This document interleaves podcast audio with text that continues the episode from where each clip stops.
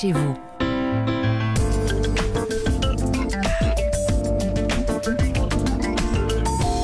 Comme tous les samedis sur Europe 1, un petit tour du côté de chez soi, notre rendez-vous logement immobilier, votre rendez-vous avant de découvrir euh, le numéro de Paris Match de la semaine. Bonjour Christophe Bordet. Bonjour à toi, propriétaire ou locataire. Une voix de petit robot. Vous trouvez? Oui. Euh, té- téléphone maison. Non, ça c'est pas moi. Euh, les amis, vous avez aimé, vous avez aimé E.T. Maison, vous allez adorer l'agent immobilier presque virtuel, imaginé grâce à l'intelligence artificielle Chat GPT. Déjà, des journalistes sont remplacés par l'intelligence artificielle Bah oui. pour écrire des articles bien faits pour nous. Hein On n'a qu'à pas raconter des bêtises. Parlez pour vous. hein. Voilà. Et c'est le tour maintenant des conseillers immobiliers. Désormais, les petites annonces d'achat ou de vente d'appartements ou de maisons sont rédigées par l'IA, l'intelligence artificielle. C'est par exemple le cas chez Meilleur Bien, avec la naissance du logiciel de transaction Néo. Néo, c'est son nom. Explication de Michael Benchabat, patron de Meilleur Bien. On écoute. J'avais une trame que je respectais, c'était très factuel, je donnais toutes les informations sur les surfaces, sur les informations financières, etc. Mais je n'avais pas la plume pour rédiger un texte d'annonce euh, sympa et, euh, et qui, fasse encore plus envie aux, aux futurs acquéreurs. Et bien cette IA va permettre de pallier ce manquement de certains agents. Et puis ça donne encore plus envie aux futurs, euh, aux futurs acquéreurs. Et voilà, ChatGPT, figurez-vous, a une plume, hein, c'est ce que l'on vient euh, d'entendre à l'instant.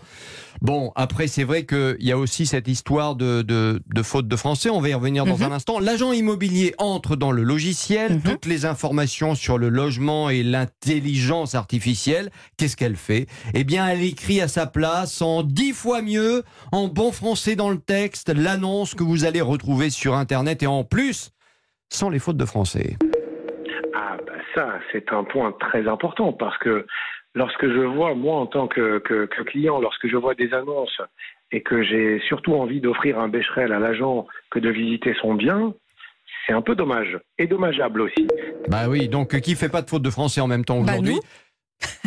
On va dire On ça. essaie. On C'est un scandale, c'est vrai, c'est un scandale. Alors ça veut dire quand même moins de travail pour l'agent. Alors, ça veut dire moins de paperasse, Mm. moins d'administratif et peut-être plus de moments avec euh, le client, le vendeur, l'acheteur. Bref, sur un an, c'est colossal niveau de temps gagné pour un agent immobilier. Ça va lui faire gagner une centaine d'heures euh, par an de travail, au minimum. Alors Christophe, pour le moment, euh, ChatGPT n'est utilisé que pour la rédaction euh, des annonces immobilières, mais est-ce que ça va s'arrêter là vraiment? Non, mais ça ne veut pas dire que l'agent immobilier en chair et en os, on ne va plus le rencontrer pour visiter euh, le bien de ses rêves. Mm. hein. Euh, Ah oui, soyez quand même. rassurés quand même.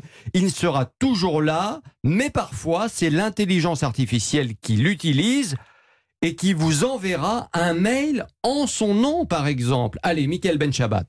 Gérer leur planning, gérer leur agenda, euh, rédiger des mails, envoyer des mails plus rapidement, euh, répondre à répondre à des à des à des questions de, de, de clients. Donc, je pense qu'on a encore beaucoup de choses à faire pour aider justement euh, l'agent à être encore plus réactif, encore plus opérationnel et qu'il soit augmenté avec cette IA. Un agent augmenté qui fera encore mieux avec l'intelligence artificielle. La semaine prochaine, Oui. figurez-vous, tenez-vous bien, je vous emmène dans le métaverse. Oula. Ça, c'est encore une autre histoire. Une agence immobilière dans le monde créée de toutes pièces, sans agence physique, sans siège social. C'est américain et c'est dingue. D'ici là, bienvenue chez vous, c'est sur europe1.fr. Merci Christophe, à demain.